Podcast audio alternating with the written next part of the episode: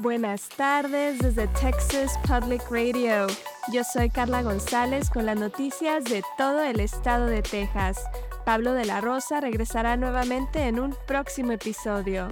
Gracias por acompañarnos.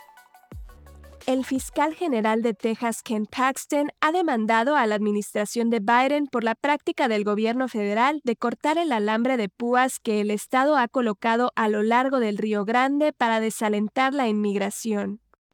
En la demanda presentada el martes, Paxton dice que agentes fronterizos han cortado aperturas en el alambre para dejar pasar a personas migrantes más de 20 veces en el pasado mes, a veces inmediatamente después de que oficiales del DPS de Texas lo instalaran. Paxton dice que el gobierno federal está destruyendo ilegalmente 11 millones de dólares de alambre de púas que es propiedad del estado de Texas y está interrumpiendo los esfuerzos del estado para hacer que disminuyan los cruces entre los puertos de entrada al país. En una demanda separada, la administración de Biden sostiene que el gobernador Greg Abbott y el estado de Texas están abusando de su autoridad en materia de inmigración que recae en el gobierno federal. También afirman que las acciones de Abbott han creado un problema de seguridad pública a lo largo del Río Grande. Investigadores del Southwest Research Institute o SWRI han desarrollado un nuevo sistema modular de presas llamado Empresa que, según dicen, podría acelerar la adopción de la energía renovable. El sistema Empresa es un sistema modular de presas de acero prefabricado que utiliza almacenamiento hidroeléctrico en un ciclo cerrado mediante bombas.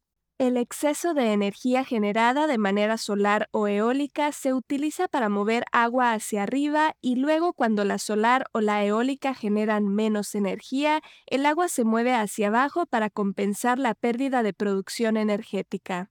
Gordon Whitmire, el científico principal en SWRI, explicó las ventajas de este tipo de sistema en comparación con una batería. El almacenamiento hidroeléctrico con bombas ha podido proporcionar tradicionalmente 8, 10, 12, 24 horas a veces más, de almacenamiento de energía.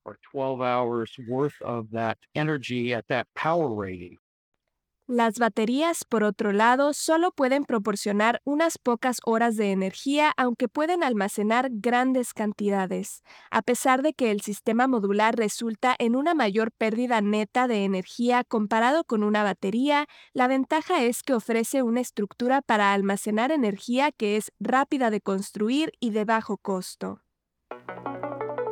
El promedio de abortos realizados cada mes en Estados Unidos ha aumentado desde la revocación de Roe v. Wade el año pasado, según nuevos datos de un monitoreo mensual de la Sociedad de Planificación Familiar después de la revocación en junio de Roe v. Wade, que protegía el derecho al aborto para cualquier persona en los Estados Unidos, la Sociedad de Planificación Familiar inició WeCount, un sistema de captura para monitorear cambios en el volumen de abortos en el país. Texas tuvo la mayor disminución, con más de 3.000 abortos menos al mes, seguido de Georgia, Tennessee y Luisiana. Sin embargo, esos números se vieron compensados por una tasa aumentada de abortos en estados como Illinois, Florida y California. El aumento general en los servicios médicos de aborto en todo el país ha abrumado a las clínicas en estados donde el procedimiento es legal. También ha aumentado los obstáculos para los pacientes que son residentes de estados donde ya no está permitido. Muchos tejanos han buscado el acceso a este procedimiento en Nuevo México y Colorado, y esos estados también vieron grandes aumentos. Los datos provienen de médicos y organizaciones de telemedicina que prescriben abortos inducidos por píldoras. Sin embargo, no incluye lo que se conoce como abortos autogestionados, que ocurren fuera del sistema de atención médica de Estados Unidos. La organización sin fines de lucro American Forests recibió un contrato de 10 millones de dólares de parte del Servicio de Pesca y Vida Silvestre de Estados Unidos para restaurar ecosistemas en estado crítico en todo el Valle del Río Grande. Los fondos ayudarán a restaurar casi 800 acres de hábitats de bosques espinosos dentro de refugios de vida silvestre nacionales en el valle. Los bosques espinosos están entre los ecosistemas más biodiversos de América del Norte. Apoyan a más de 1.200 especies de plantas y 45 especies amenazadas o en peligro de extinción. Hoy en día queda menos del 10% de los bosques espinosos de antes de la década de 1930. Esto ha sido TPR Noticias al Día. Siga nuestro canal en YouTube o Facebook para no perderse ninguna historia. Desde el Valle del Río Grande para Texas Public Radio, yo soy Carla González.